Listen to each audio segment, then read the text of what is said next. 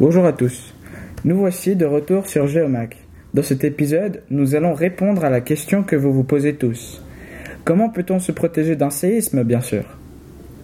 Tout d'abord, il faut éviter de construire bâtiments, gares, magasins sur le bord de pentes raides, à proximité de failles actives, sur des zones de changement de sol, au bord des falaises, dans une vallée, sur des berges et rivages constitués de terrains instables.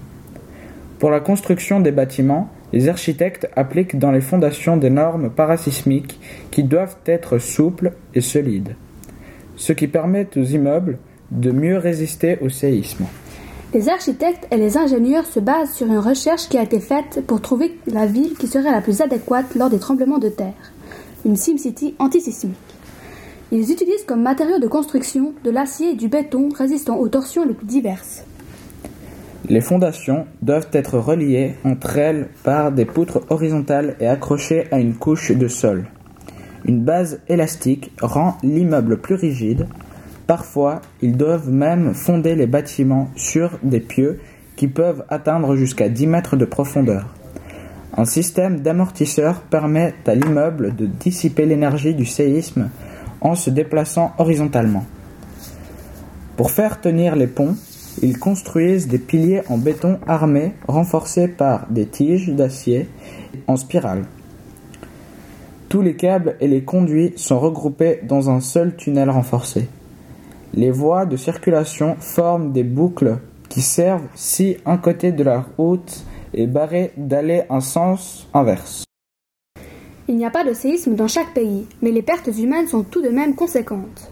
C'est pourquoi, dans les régions particulièrement menacées par les séismes, il faut protéger la population. D'ailleurs, les habitants se préparent à affronter la catastrophe grâce à des exercices d'alerte.